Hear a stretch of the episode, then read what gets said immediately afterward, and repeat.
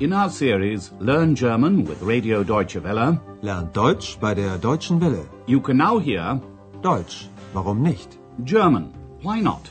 A radio language course by Herrad Meese.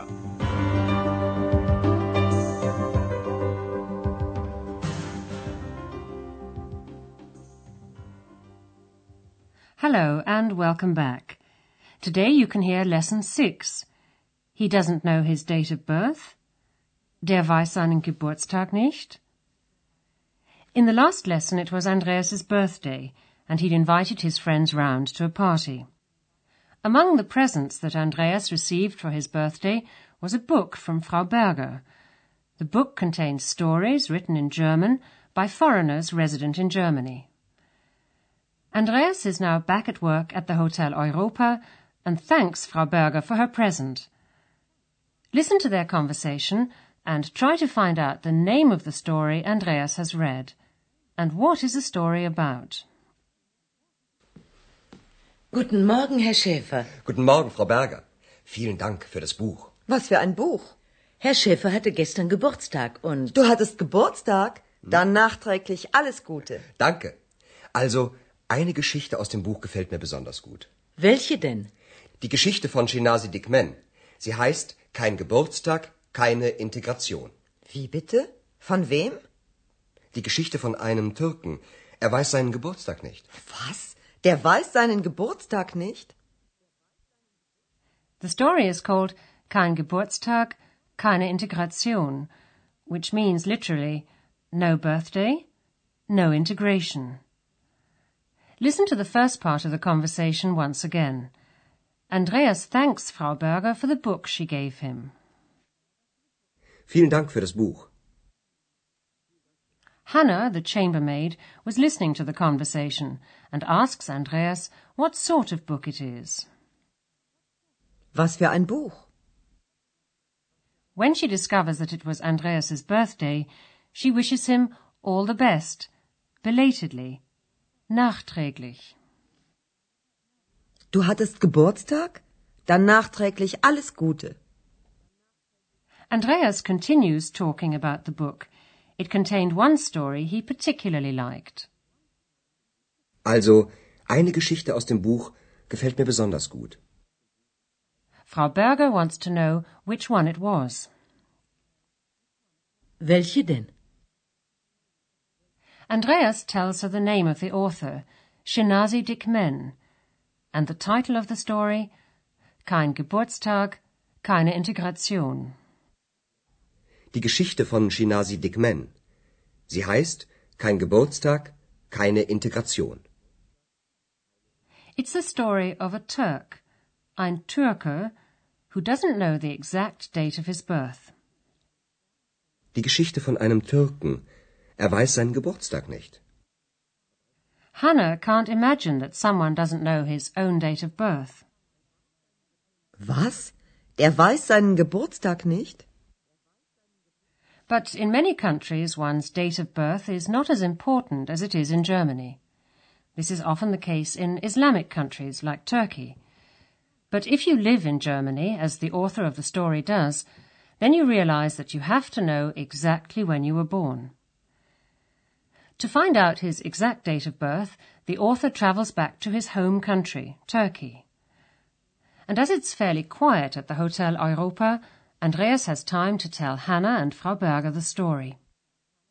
Listen to what he says, and note the words for day, der Tag, date, das Datum, and season, die Jahreszeit.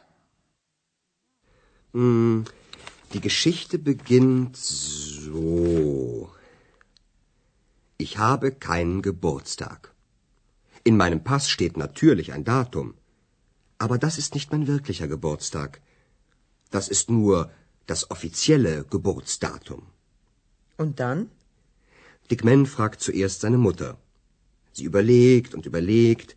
Dann sagt sie, an dem Tag ist unser Bulle verschwunden. Und sie erzählt und erzählt von dem Bullen. Aber den Tag und die Jahreszeit weiß sie nicht mehr. Did you notice that expressions of time are related to certain events? Listen to the first part of the conversation again. Andreas starts off by saying, This is how the story begins. Die Geschichte beginnt so. Dikmen discovers that there's a discrepancy between his birthday and the date, das Datum, of his birth, which is recorded in his passport. In meinem Pass steht natürlich ein Datum. Aber das ist nicht mein wirklicher Geburtstag. The date that's written in his passport is only his official date of birth, das offizielle Geburtsdatum, that's registered with the authorities. Das ist nur das offizielle Geburtsdatum. When Dikmen asks his mother when he was born, she has to think it over, überlegen, for a long time. Dikmen fragt zuerst seine Mutter. Sie überlegt und überlegt. Then she remembers something special that happened on the day Dikmen was born. Their bull, der Bulle, a very valuable animal, disappeared. An dem Tag ist unser Bulle verschwunden. She tells him a lot about the bull, what it looked like, and what happened to it. But Dikmen writes that she doesn't remember the day or the season anymore. Den Tag und die Jahreszeit weiß sie nicht mehr. In the course of the story, Dikmen asks different people and always gets the same response. They remember the events that took place on the day he was born, but they can't remember the day or the season. Listen again. How do Hannah and Andreas react to the story? Dick Men fragt seine Schwester. Sie sagt, Natürlich weiß ich das. An dem Tag habe ich meinen Mann das erste Mal gesehen. Und sie erzählt und erzählt, aber den Tag und die Jahreszeit weiß sie nicht mehr. Dick Men fragt seinen Schwager. Dick Men fragt seinen Lehrer. Dick Men fragt den Dorfältesten. Alle erzählen eine Geschichte.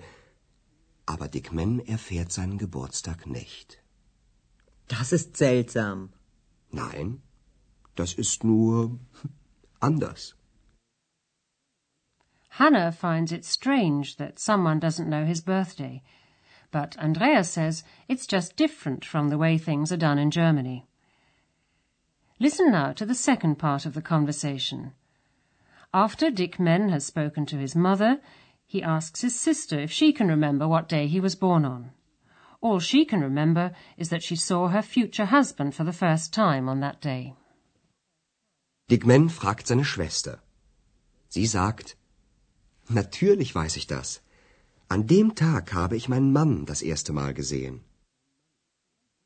Next, Dikmen asks his brother-in-law, sein Schwager. Dikmen fragt seinen Schwager. And then he asks his teacher, sein Lehrer. Dikmen fragt seinen Lehrer. And finally, he asks the oldest member of the village, der Dorfälteste. Dikmen fragt den Dorfältesten. Dikmen discovers a lot, but not what he wants to know, his exact birthday. Andreas says, they all tell a story, but Dikmen doesn't find out his date of birth. Alle erzählen eine Geschichte, aber Dick Men erfährt seinen Geburtstag nicht. Hannah finds it all rather strange, but Andreas says it's just different from in Germany. Das ist seltsam. Nein, das ist nur anders. And now let's take a look at some of the grammar points we've come across in today's lesson.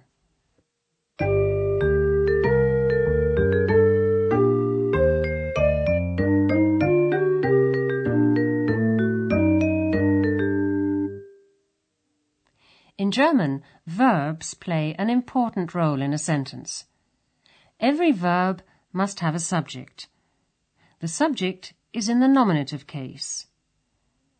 Listen to these two examples which contain the subjects Dikmen and sie. Dick fragt seine Schwester. Sie sagt. Most verbs in German take a direct object. The direct object is in the accusative case. Listen to this example using the verb fragen to ask. Fragen. Dikmen fragt seinen Lehrer. And now an example with the verb erzählen, to tell. Erzählen. Alle erzählen eine Geschichte. Some verbs in German are followed by an indirect object. The indirect object is in the dative case. Listen to the example with the verb gefallen, to please. Gefallen is always followed by the dative. Gefallen. Eine Geschichte gefällt mir besonders gut.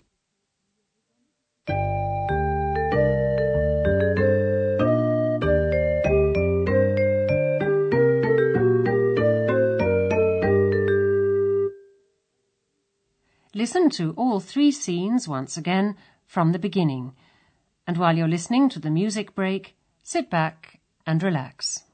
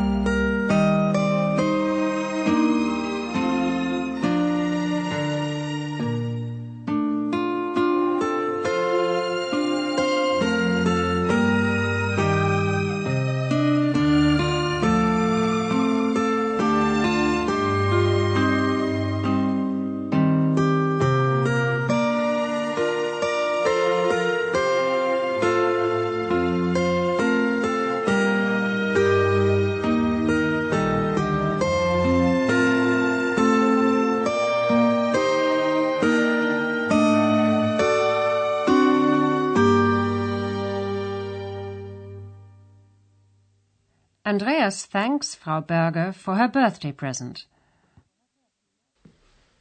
Guten Morgen, Herr Schäfer. Guten Morgen, Frau Berger. Vielen Dank für das Buch. Was für ein Buch. Herr Schäfer hatte gestern Geburtstag und Du hattest Geburtstag? Dann nachträglich alles Gute. Danke. Also, eine Geschichte aus dem Buch gefällt mir besonders gut. welche denn? Die Geschichte von Shinasi Dikmen.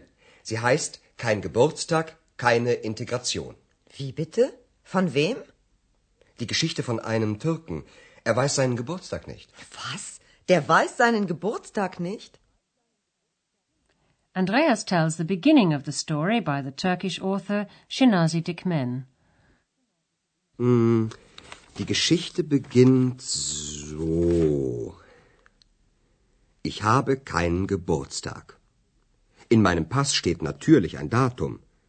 Aber das ist nicht mein wirklicher Geburtstag. Das ist nur das offizielle Geburtsdatum. Und dann? Dick Man fragt zuerst seine Mutter. Sie überlegt und überlegt. Dann sagt sie, an dem Tag ist unser Bulle verschwunden. Und sie erzählt und erzählt von dem Bullen. Aber den Tag und die Jahreszeit weiß sie nicht mehr. And then Dick Men makes more unsuccessful attempts to find out his date of birth. Dick Man fragt seine Schwester. Sie sagt, natürlich weiß ich das. An dem Tag habe ich meinen Mann das erste Mal gesehen. Und sie erzählt und erzählt, aber den Tag und die Jahreszeit weiß sie nicht mehr. Dick Man fragt seinen Schwager. Dick Man fragt seinen Lehrer. Dick Man fragt den Dorfältesten. Alle erzählen eine Geschichte. Aber Dick Man erfährt seinen Geburtstag nicht. Das ist seltsam. Nein, das ist nur anders. Well, that's all for today. Goodbye for now, and do join us for the next lesson. You've been listening to our language course Deutsch, warum nicht? A production of Radio Deutsche Welle in cooperation with the Goethe Institute in Munich.